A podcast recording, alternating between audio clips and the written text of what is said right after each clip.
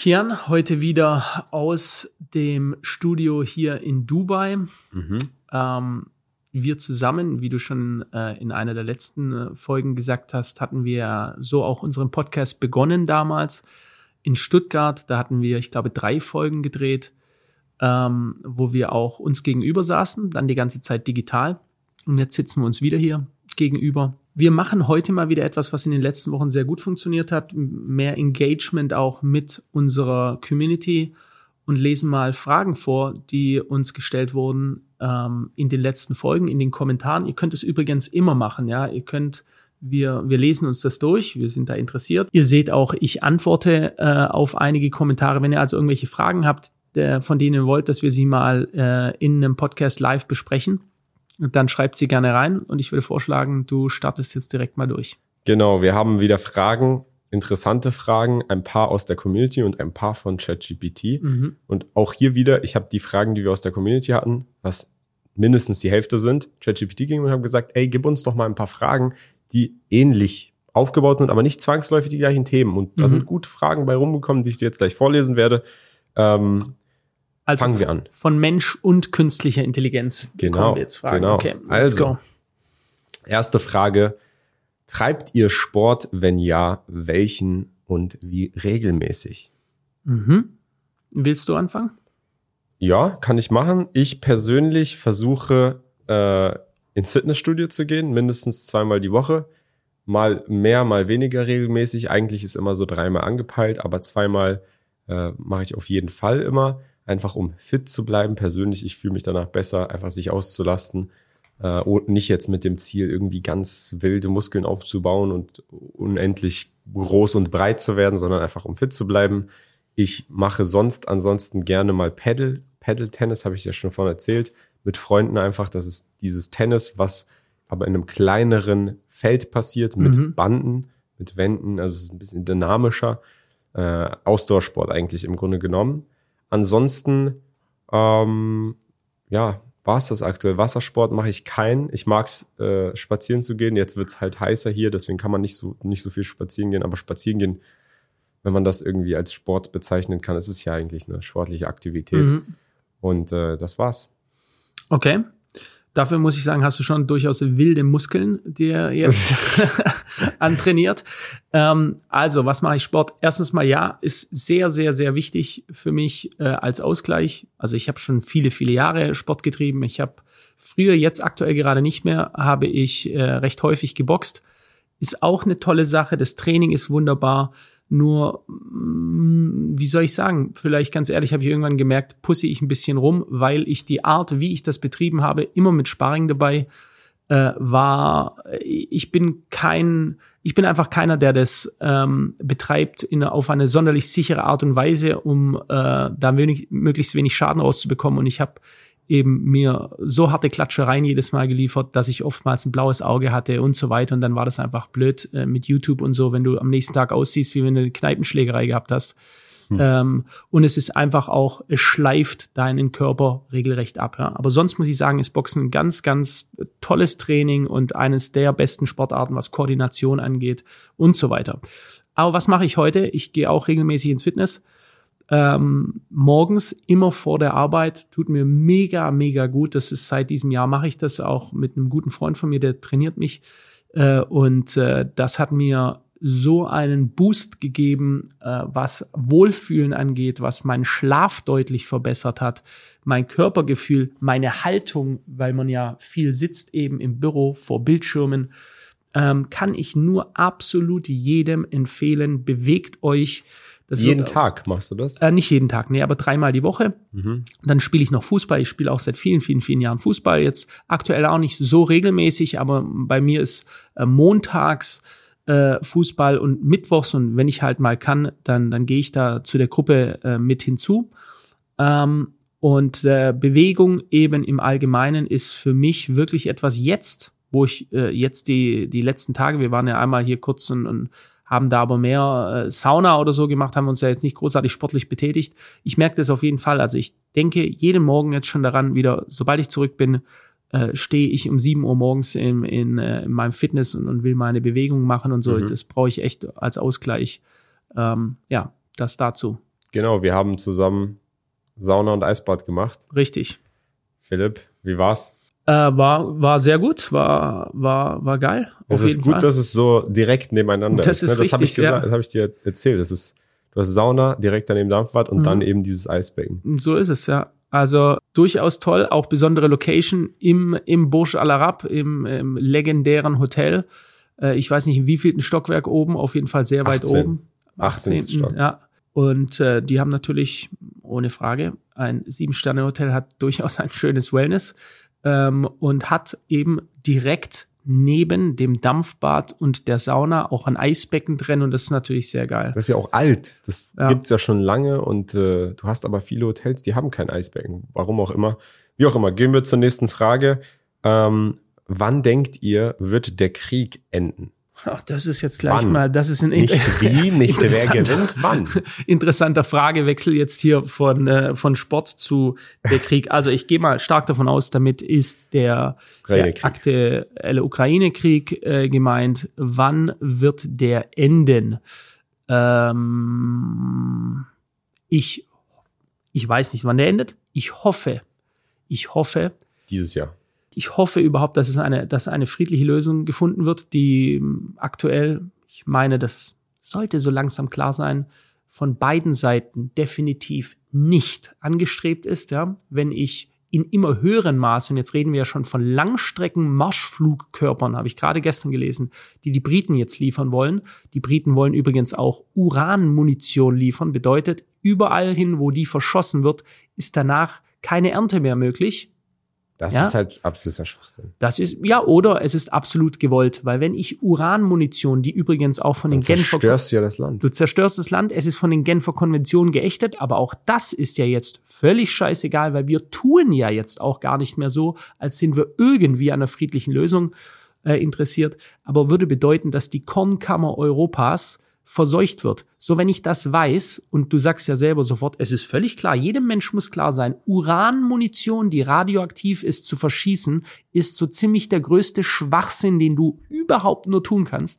Und man sagt sich, richtig, das ist es. Und deswegen machen wir es. Dann ist man daran interessiert, das sage ich jetzt, eine theoretisch gigantische Lebensmittelversorgungskrise ganz bewusst hervorzurufen. Sonst gibt es keinen Grund auf der Welt, Uranmunition zu verschießen, und zwar tausende Schuss übers ganze Land hinweg, bedeutet nämlich von dort entweder du hast dann radioaktiv verseuchte Lebensmittel oder du kannst sie, oder man sagt einfach, nee, die können nicht mehr geerntet werden, es fällt einfach eine gigantische Ackerfläche aus. Also das mal dazu. Äh, wann endet der? Ich habe nicht das Gefühl, dass eine Seite, äh, auf jeden Fall nicht die russische Seite. Es wird ja immer gesagt, ah, die Russen, die brechen zusammen und so. Ich habe nicht das Gefühl, aus meiner Erfahrung heraus, dass sie in irgendeiner Weise eine Niederlage akzeptieren würden. Ja? Ähm, das ist ja nicht die zweitgrößte, sondern es ist die größte Atommacht unseres Planeten. Also was ihr Potenzial angeht, haben sie das höchste äh, atomare Potenzial.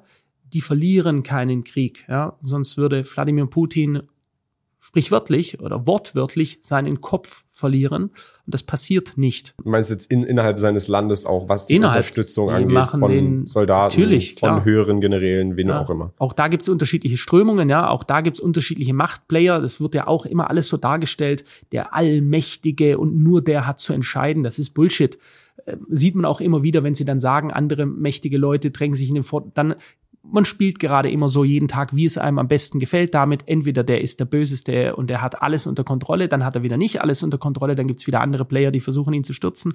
Auch da in diesem Land gibt es einige sehr mächtige Figuren und die sind nicht alle einer Meinung, wie es eben immer ist. Ja, wann sind sich schon alle einer Meinung? Also Kian sagt du, ich, ich weiß nicht, wann das endet. Ich kann nur hoffen, dass es schnell endet, weil jeder Tag bedeutet mehr Tote, mehr Zerstörung. Ich habe aber so das Gefühl, das wird bis zu einem gewissen bitteren Ende ausgefochten.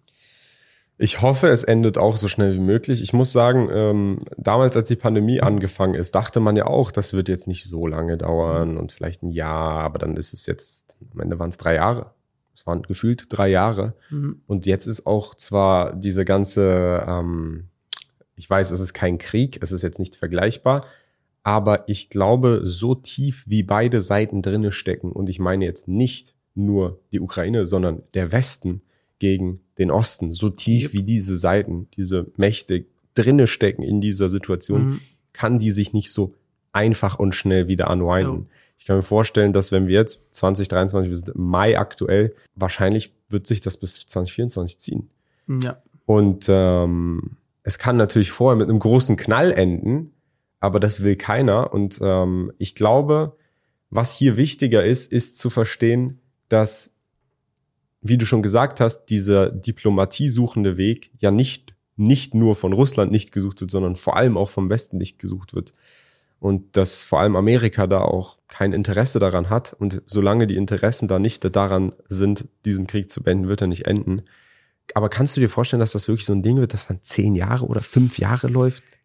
Da und es ist so ein mir- offenes Ding? Ja. Oder glaubst du, das wird einfach abgeschlossen I don't irgendwann? know. Es fehlt mir, es fehlt mir da einfach wirklich die Erfahrung. Ich bin kein Militärexperte. Es fehlt mir ähm, dazu etwas zu sagen. Ist ja, ich weiß nicht, ob ich da irgendwie beitragen kann zur Das Diskussion. denke ich auch von mir selber. Ich bin kein Militärexperte, ich so bin ist auch noch sehr jung. I don't Ich habe know. das gar nicht mitbekommen, irgendeinen Ja. Krieg. I Aber gut, know. gehen wir zur nächsten Frage. Wieder weg vom Krieg, aber in die Zukunft. Wo seht ihr Bitcoin 2024? Ist jetzt gar nicht mehr so weit weg. Wir sind Mai, paar Monate noch. Wann ist das nächste Harving? Das nächste Halving ist 2024. Mitte, ne? Ja. Mhm. Ich meine, auch das, man wird Dinge erst immer sehen, wenn die Zeit gekommen ist. Es ist ja die Erwartung immer, dann wird's abgehen, dann wird's abgehen, ja, wenn das nächste Halving ist. Aber das steht nicht geschrieben. Also ich weiß nicht, ob du sagen willst, 100 Prozent, so ist es. Danach geht der Preis mega ab.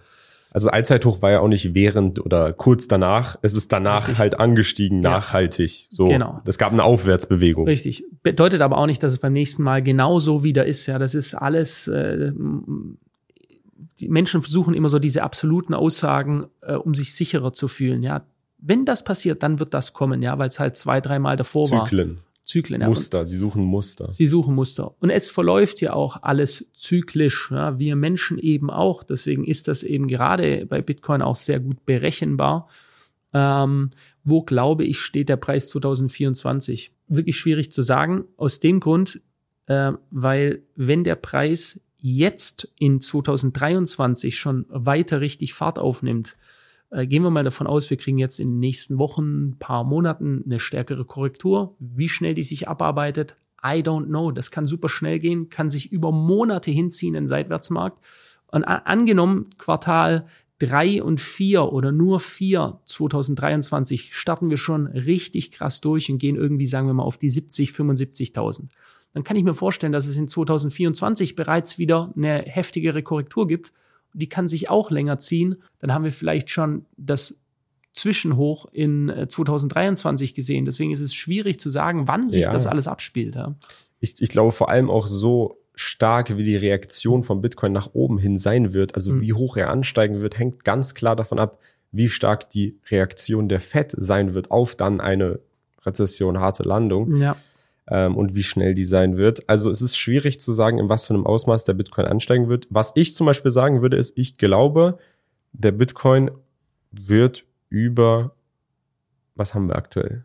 26.000 Dollar sind wir, glaube ich, heute Morgen meine, runtergecrashed. Über 20 wird er auf jeden Fall sein. Über 30 kann ich mir auch vorstellen, dass er ist. Ich kann mir vorstellen, dass wir jetzt in eine längere Seitwärtsbewegung gehen. Diesen einen Crash sollten wir eigentlich vor 2024 haben. Wie gesagt, dieser Zeithorizont kann sich aber nochmal deutlich strecken. In den 1970er Jahren, wo die Inflation dann immer wieder gekommen ist, da war auch ein Jahrzehnt verloren. Glaube ich, dass das jetzt so passieren wird? Nee. 2024, ihr müsst verstehen, Leute, wir befinden uns jetzt gerade zur Podcast-Aufnahme, zum Podcast-Aufnahmezeitpunkt wirklich in einer Schwebesituation. In einer Schwebesituation zwischen, kommt jetzt nochmal der letzte Crash, wo es nochmal richtig runtergeht, oder haben wir das Bottom schon gesehen? Und ähm, ich würde sagen, da sind viele gespaltener wie noch nie. Äh, deswegen, ich will mir, ich will jetzt auch nicht unnötig irgendwelche Moonboy ähm, nennen. Deswegen würde ich sagen, Aber beantworten wir mal noch uns gegenseitig eine Frage. Glaubst du, dass äh, das Tief des Bärenmarktes liegt hinter uns oder vor uns? ich glaube, preistechnisch, du hast ja eine preistechnische Kapitulation und eine zeittechnische Kapitulation. Preistechnisch ja. Mhm. Sehe ich auch so. Genau. Also auch auf Basis unserer Berechnungen, Elliott Wave, wir, aber ich, ich sage das ja seit Monaten in den Videos, liegt das tief hinter uns. Wir haben das tief gesehen, ja. Ich meine, man wird das sehen, diese Aussage steht jetzt ob wir damit recht haben oder nicht. Aber ich erinnere mich auch noch, wenn ich mir das Sentiment anschaue, die Marktstimmung damals. Ich kann mich noch so genau daran erinnern, wie es jedes Mal ist. Es ist so geil eigentlich, jedes Mal. Die Leute, das war dieser Zeitpunkt, wo die Leute alle gesagt haben, sie waren sich so sicher, jetzt geht's auf unter 10.000. Unter 10, ja, ja, genau. 9, 8 es ist perfekt jedes Mal zu sehen, dieses Sentiment als, als Energiemasse zu sehen, die Stimmung des Marktes, wenn sie in der Kapitulation ist, wenn sie sich selber einredet, wie weit es runtergeht, wie schlimm es wird. Genau das bildet dann den Boden. Genauso wie wir es in 2021 gesehen haben, wenn ich jetzt auf der Zeitachse richtig hinkriege, wo damals alle gesagt haben, 100.000 Dollar, 120. Wer bietet mir mehr? Wie auf einer Viehauktion, ja? Jeder, der, der, der das höchste Ziel ausgerufen hat, war der Geilste. 140.000 sehe ich, ja? Und genau das hat dann das Top gebildet, wo sie alle über euphorisiert waren und sind dann wieder da voll weggeklatscht worden. Und das sind eben Massenphänomene. Deswegen nur der tote Fisch schwimmt mit dem Strom. Man sollte immer gegen die Masse gehen und das sind diese Indikatoren, Sentiment-Indikatoren sind durchaus ähm, präziser, als man denkt manchmal. Stimmt, stimmt. Es ist nur schwierig, das zu messen, das Sentiment Richtig. Äh, korrekt zu messen, aber es ist präzise, wenn man es korrekt mhm. messen kann. Ich sage dir eine Sache, aber Philipp, ähm, in dem Ausmaß, in dem die Weltwirtschaft gerade steckt, wenn man wirklich davon ausgeht, dass es hier nochmal wirklich zu einer ganz, ganz harten Landung kommt mhm. und auch von Black Swan Events ausgeht, weil Binance geht unter, USDT Klar. geht unter, dann kann es natürlich noch tiefer gehen. Absolut. Das sehen wir beide so. Klar. Aber wenn wir jetzt von aktuellem Standpunkt und nicht von dem Schlimmsten vom Schlimmsten und von dem, was unwahrscheinlich ist, ein mhm. Black Swan Event ist etwas, was eigentlich nicht passieren sollte, Richtig. weil du keine schwarzen Schwäne hast. Das beschreibt dieses Wort. Wenn man nicht von so etwas ausgeht, dann sollten wir das Bottom gesehen haben. Genau. So. Nach einem Bullenmarkt ist es besser, seine Kryptoprofite in Fiat oder Gold zu wechseln? Das ist die nächste Frage. Also ich, die Frage kann gar nicht so einfach beantwortet werden. Nach einem Krypto-Bullenmarkt, jetzt sagen wir mal, ein Krypto-Bullenmarkt ist zu Ende. Jetzt müsste man sich erstmal den Zustand der Weltwirtschaft anschauen, das Maß an Inflation anschauen. Ich würde es mir auf technischer Basis anschauen, wo in einem Zyklus des US-Dollars befinden wir uns gerade, in welcher Situation befinden wir uns gerade und jetzt, um auf den, aufs nächste Asset zu kommen, äh, im Goldmarkt, angenommen, wir spielen jetzt mal ein Fantasieszenario durch. Der, äh, der Bitcoin-Bullenmarkt oder Krypto-Bullenmarkt hat seinen Peak und man verkauft dann am Peak und so. Das sind ja alles immer so Wunschvorstellungen. Aber angenommen, das wäre der Fall. So, und jetzt hat man dieses ganze Geld äh, beispielsweise in einem Stablecoin. Und das ist vielleicht auch der Punkt dann eher warum denn überhaupt in Fiat oder Gold und nicht in einen Stablecoin, ja, um es einfach dort zu parken. Wäre ja auch eigentlich Fiat, aber nicht direkt, ja. Ja, ein, ein, ein Krypto-Fiat, wenn man es so sagen möchte, ja. Ähm, ich würde mir auch, da erstmal anschauen, in welchem Zyklus, also ich als Analyst jetzt, in welchem Zyklus befindet sich denn der Goldmarkt? Weil angenommen, wir haben kein inflationäres Umfeld, angenommen, wir haben keine immense Unsicherheit, dann haben wir gesehen seit 2011, was mit Gold passiert ist, nämlich recht wenig. Ja. Hast du denn schon mal irgendwo öffentlich so deine Meinung zu Gold gesagt? Weil ich glaube, ich habe meine noch nie so richtig gesagt. Ich, ich ständig. Also Gold ist bei uns einer der Märkte, wo wir fast 1000 Abonnenten in, in Gold und Silber drin haben. Mhm. Das ist äh, einer der ersten Märkte auch, also 2010, Aber 2011. orientiert, das wäre so meine Frage, weil, guck mal, ich sage dir ganz klar, Gold ist auf jeden Fall besser grundsätzlich mhm. als Asset, weil es nicht so entwertet wird wie Fiat. Das Richtig. muss man ganz klar sagen. 100 Prozent bin ich auch deiner Meinung. Gold gab es schon immer, aber Bitcoin ist nochmal Golden besser. Ich sehe keinen Grund, wegen den Werten von Bitcoin zu sagen, Gold ist das, was Gold und Bitcoin beide geben wollen? Hm, keine Ahnung, da würden dir viele Leute widersprechen. Der Chart Bitcoin ist quasi ein Säugling. Aber es geht ja nicht nur um Säugling. den, mir geht's gar nicht um den Chart, mir geht's um die Eigenschaften. Das, was Gold ja, machen ja. und sein will, das kann Bitcoin und in besser. Und da verstehe ich nicht, du hast ein Material. Dieses mhm. Material, warum war Gold wertvoll? Weil die Leute es sich angeschaut haben, oh, das glänzt. Und dann haben sie, waren sich alle einig, das glänzt, das ist schwer, das, das ist das, was wertvoll ist. Mhm. Und man kommt nicht einfach ran. Was, wenn sich das ändert? Das kann sich ja in der Zukunft ändern. Ja, aber das könnte sich doch bei Bitcoin genauso ändern. Wie kann sich das bei Bitcoin ja, indem ändern? so Leute sagen, es interessiert mich. Guck mal, warum Es kostet geht nicht, es geht mir nicht ums Interesse. Es- Anderes Beispiel. Diamanten. Mhm. Du hast mittlerweile Laborkristalle. Keiner kann dir vom Anschein her sagen, ob das ein echter Diamant ist oder ein Laborkristall. Mhm. Du kannst es weiter schaffen, ja. Genau, was, wenn wir technologisch so weit kommen, dass wir in der Lage sind, dieses Material herzustellen? So jetzt, in der Dichte und in Mhm. den Atomen, so dass es wirklich nicht wenn wir in die Mystik gehen, dann gibt es das ja eigentlich schon, weil wer kann denn Gold herstellen? Es sind die Alchemisten, ja. Da hat ja Paulo Coelho, der äh, Weltbestseller-Autor, das Buch übrigens kann ich absolut empfehlen, wenn ihr mal ein ganz spannendes, tolles Buch lesen wollt. Der Alchemist. Also Alchemist ist einer, der out of thin air, der durch seine Magie Gold herstellen kann. Mhm. Soll scheinbar schon in der Geschichte echte Alchemisten gegeben haben. Ähm, ja, theoretisch. Ich würde ein anderes Argument auch noch anführen. Ähm, die Geld, äh, Entschuldigung, die Goldmenge wird jedes Jahr erweitert. Warum? Weil wir Minen haben und es gibt immer neue Minen. Ja, das ist ein bisschen so wie Öl. Ja, oh, die Minen, die sind begrenzt, die werden erschöpft. Ja, es werden ständig neue Ölvorkommen gefunden. Ja, die ganze Peak Oil Theorie.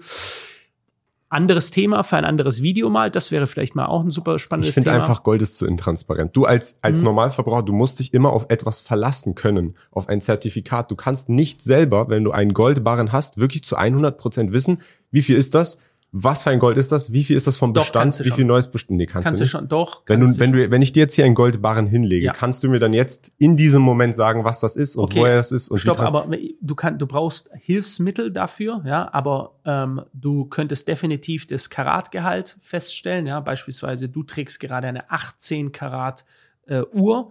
Ähm, du könntest feststellen, welches Karat es ist, welche Dichte es ist. Es muss ja auch Möglichkeiten geben, das zu überprüfen. Das ist natürlich nicht mit dem Auge, ja, mit Kann, dem Auge kannst du es mir sagen, wo dieses Gold vorher lag? Kannst du mir sagen, Mhm. durch wie viele Hände es gegangen ist? natürlich nicht.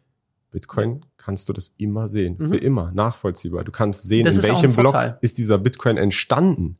Du kannst sehen, wie viele Hände hat das gewechselt. Du kannst alles immer 100 Prozent und ohne dass irgendwer das irgendwann manipulieren kann, nachvollziehen. Mhm. Das ist das, was ich meine. Aber wir müssen jetzt hier nicht in so, ein, in so eine Golddebatte gehen, weil Goldbattle. genau, Gold hat auch, äh, wie ich gesagt habe, Gold immer über Fiat und Gold hat auch gute Werte und Hat seine Berechtigung Ähm, und, und die hat es auch in der Zukunft. genau. Also die hat Gold auf jeden Ja. Fall. Nicht jetzt denken, oh, Gold ist obsolet, das sage ich jetzt hier nicht. Ich halte auch übrigens Gold- und Silbermünzen zu einem gewissen Teil und auch das gehört meiner Meinung nach zu einem ausgewogenen äh, Portfolio. Der eine hat's, der andere nicht. Das ist eine Assetklasse, eine riesige Assetklasse. So. Ausgewogenes Portfolio sollte es dazugehören. Genau. Aber ich habe kein ausgewogenes Portfolio und damit würde ich sagen, kommen wir zur nächsten Frage. Seid ihr beide in Immobilien investiert und wie seht ihr den aktuellen Immobilienmarkt? Sehr gute Frage. Glaube ich, haben wir noch nie drüber gesprochen. Ähm, möchtest du anfangen? Ähm, ja, ich muss sagen, ich bin äh, immer sehr zögerlich gewesen, was Immobilien angeht. Vor allem in Europa, vor allem in Deutschland, weil ich da Sachen gehört habe teilweise. Ähm, für mich persönlich, wenn ich investiere, dann möchte ich Geld verdienen. Das heißt, ich möchte die maximale Rendite. Richtig? So. Ich bin kein Immobilienexperte. Mhm. Das heißt, ich bin jetzt nicht jemand, der ähm, von A nach B geht und dann wirklich da auch äh, eine Expertise hat und unterscheiden kann und weiß und den Markt kennt. Deswegen denke ich mir dann, okay, wenn ich einen Markt habe und ich möchte hier rein zum Investieren mein Geld anlegen, um, um das zu vermehren, warum soll ich da investieren, wenn ich mein Geld in anderen Märkten, in denen ich eine Expertise habe, die ich mir über Jahre aufgebaut habe, wenn ich da mehr Rendite darauf bekomme? Mhm. dann macht das für mich aus der Sicht erstmal keinen Sinn. Wo ich dann den Sinn gefunden habe, so ein bisschen in Immobilien, deswegen habe ich auch ein paar Off-Plan-Immobilien hier in Dubai, die noch nicht fertig sind, aber damit man einfach selber etwas hat, wo man immer theoretisch zurück kann, wenn alle Stricke reißen, wo Familienmitglieder hin können, wer auch immer, ähm, einfach was dein eigen ist. Die habe ich dann aber auch nicht aus dem Hauptgrund geholt, oder die maximale Rendite zu holen, sondern leicht diversifizieren. Du hast dann eine andere Assetklasse. Diese Assetklasse hat auch Rendite. Die Rendite funktioniert über einen anderen Weg, der nicht zwangsläufig direkt korreliert ist zu dem, wie du dein Geld verdienst. Man muss aber klar sagen, wenn du jetzt Fußballer bist zum Beispiel, und du verdienst dein Geld mit Fußballspielen und du kaufst Immobilien, dann ist es wahrscheinlich das Beste, was du machen kannst, weil irgendwann kannst du nicht mehr Fußball spielen und dein Fußballspielvermögen oder das, was du durch Fußballspielen einnimmst und dein Immobilieneinnahmen sind absolut 0% korreliert. Wenn du aber im Finanzbereich investiert, dann merkst du irgendwann, alle Assetklassen sind irgendwo langfristig, kurzfristig miteinander korreliert. Du hast diese Zyklen, Finanzzyklen, die durch die Geldschwämme entschieden werden und auch Immobilien sind und Immobilienwerte sind dadurch korreliert. Die sind zwar viel langsamer, die bewegen sich viel langsamer. Und Lebensraum ist etwas, das werden Menschen immer brauchen. Aber die Korrelation ist dann da auch da gegeben. Deswegen, äh, das ist so mein Ansichtspunkt von dem Ganzen. Ähm, ich denke, es gibt auf jeden Fall Menschen, für die die sollten, vor allem Leute, die, die wissen, das Geld, an das ich komme, so wie mein Cashflow jetzt kommt, der hat irgendwann auf jeden Fall ein Ablaufdatum, so wie er jetzt gerade kommt. Die mhm. sollten auf jeden Fall diversifizierte, äh, passive Cashflows aufbauen und Immobilien ist da, dafür eine, eine gute Sache. Aber okay. ich persönlich in meiner Situation ist es aktuell jetzt nicht das, was für mich am sinnvollsten ist, mm, jetzt hier mm, rauszugehen, 100 Immobilien zu kaufen. Und deswegen bin ich da zögerlich. Ja, also verstehe ich absolut deine Situation ja auch ein bisschen besser kennend und wissend, äh, Kian hat ein extrem tiefgreifendes Wissen im Kryptobereich. Äh, der kann mir theoretisch zehn Minuten was erklären und ich denke, der redet Chinesisch mit mir, nicht weil er schlecht erklärt, sondern weil er so tief in diesem Thema drin ist, dass ich noch nicht mal das angekratzt habe. Ne? Er, er ist also wirklich äh, schwarzer Gürtel, siebter Dan. Äh, und ähm, was äh, im Kryptobereich, ja, meiner Meinung nach, da hast du wirklich unglaubliches Wissen und du bewegst dich da sehr sicher darin. Du kannst Dinge sofort überprüfen, wie du es ja gestern die Uniswap-Geschichte gemacht hast und so. Das ist zack innerhalb von Sekunden. Also wenn du so gut bist, ein Spezialist in diesem Gebiet, dann, dann bewege dich da auch. Jetzt sage ich dir aber mal meine Sicht. Erstens mal bin ich in Immobilien investiert. Ja, äh, ich bin es bis jetzt nur in Deutschland. Ich habe in der Nachbetrachtung viel zu wenig gemacht, denn äh, das Immobilieninvestment, wie wir es hatten zu einer fast Nullzinspolitik, war eines der besten Investments jetzt in der Nachbetrachtung und ist eines der ganz, ganz, ganz wenigen Dinge, die ich in meinem Leben jetzt bereue. Ja, also es ist kein Bereuen wie oh Gott, aber wo ich sage, wo ich, ja. ich habe es auch mit meinem Bruder erst gesagt, ich habe gesagt, ich müsste eigentlich, ich müsste eigentlich 50 Wohnungen haben, ja, locker. Und warum ist das so? Ganz simpel gesagt. Und ich, es ist mir rätselhaft, wie mir das nicht in die Birne gegangen ist, wie ich da so krass hab, äh, schlafen können. Zu einer Nullzinspolitik, wenn du ein hohes Einkommen hast, wenn du viel Geld verdienst, dann sind dir die Banken regelrecht hinterhergerannt. Haben gesagt, willst du einen Kredit hier? Du kriegst einen 100% Kredit, kriegst einen 107%. Das heißt, du musst doch nicht mal die Notarkosten äh, niederlegen. Um dieses Game mal ganz kurz zu erklären, warum es die wundersame Geldvermehrung ist, Strich, war jetzt eher wahr. Warum ist das so? Du kaufst eine Immobilie, du zeigst einfach nur hier, ich verdiene viel Geld, gebt mir einen Kredit. Bank sagt, danke, machen wir. Ja? Im Zweifelsfall wollten die noch nicht mal, dass du Eigenkapital bringst. Das heißt, du bringst nada, null. Du hast also null an den Tisch gebracht.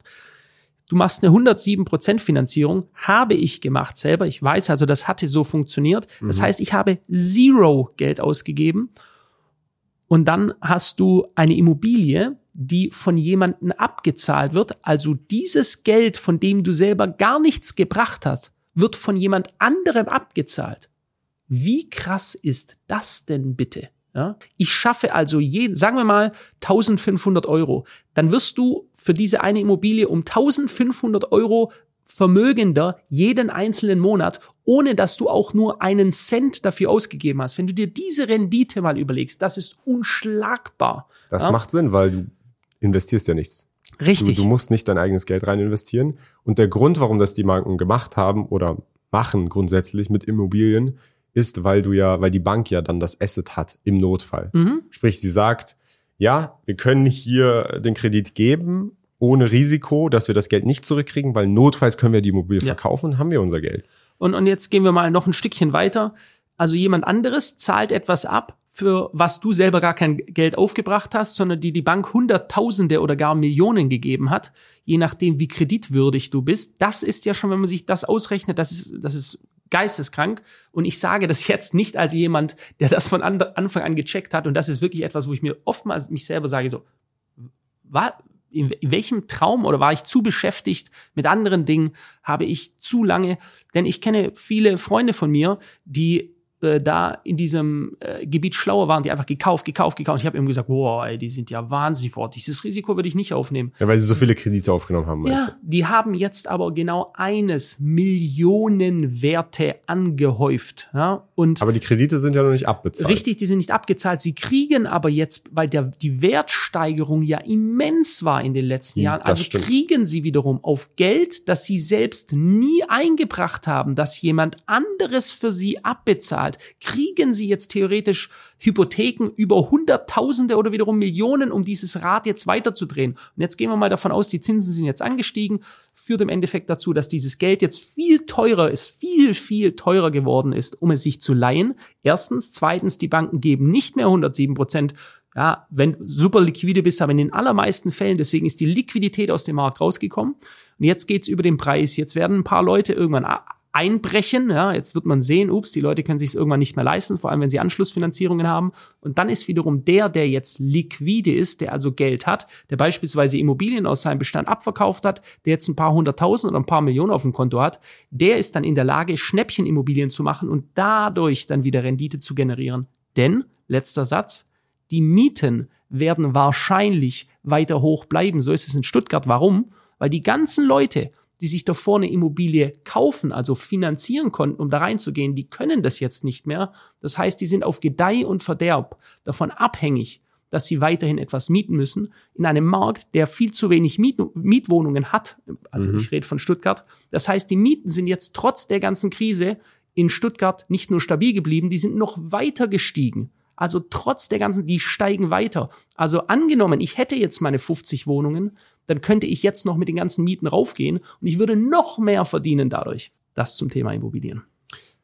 Finde ich gut, dass du das erwähnt hast und ich würde dir auch zustimmen. Also wenn du 0% anzahlst, 107% finanziert, kriegst jemand anderes deine Zinsen abbezahlt und dir in 20 Jahren Ja. ein millionenschweres Haus gehört, äh, wer würde da Nein sagen? Ne? Ja, und das sage ich dir jetzt und äh, ich frage mich, warum habe ich mir das eigentlich nicht vor drei, vier Jahren gesagt? Das stimmt, aber es war halt eben auch dieser Nullzinspolitik geschuldet, dass es überhaupt Richtig. möglich war, wie du gesagt hast. Aber du hast jetzt auch teilweise äh, Kredite, die einfach viel teurer sind, Mhm. die dann mal günstiger waren, wo dann Leute mehr zahlen müssen. Richtig. Und was auch zum Einbruch von dem Ganzen wieder führen kann. Also dieses Richtig. Rad, was du gesagt hast, was dann dreht, dieses Flywheel oder wie man das nennen möchte, dieser große Hebel, mit dem man dann noch mehr hebelt, der Mhm. kann auch das ganze Kartenhaus irgendwann zum Der kleine, der kleine bricht bringen. ein, der kleine bricht ein, aber der, der weiterhin liquide ist, der ein gutes Geschäft laufen hat, der Cash in der Dash hat, ja, der ist in der Lage, auch in einem schwierigen Marktumfeld jetzt noch mal mehr Geschäfte zu machen, weil Leute müssen verkaufen. Dann hast du einen Verkaufsmarkt, weil einer ist gezwungen dazu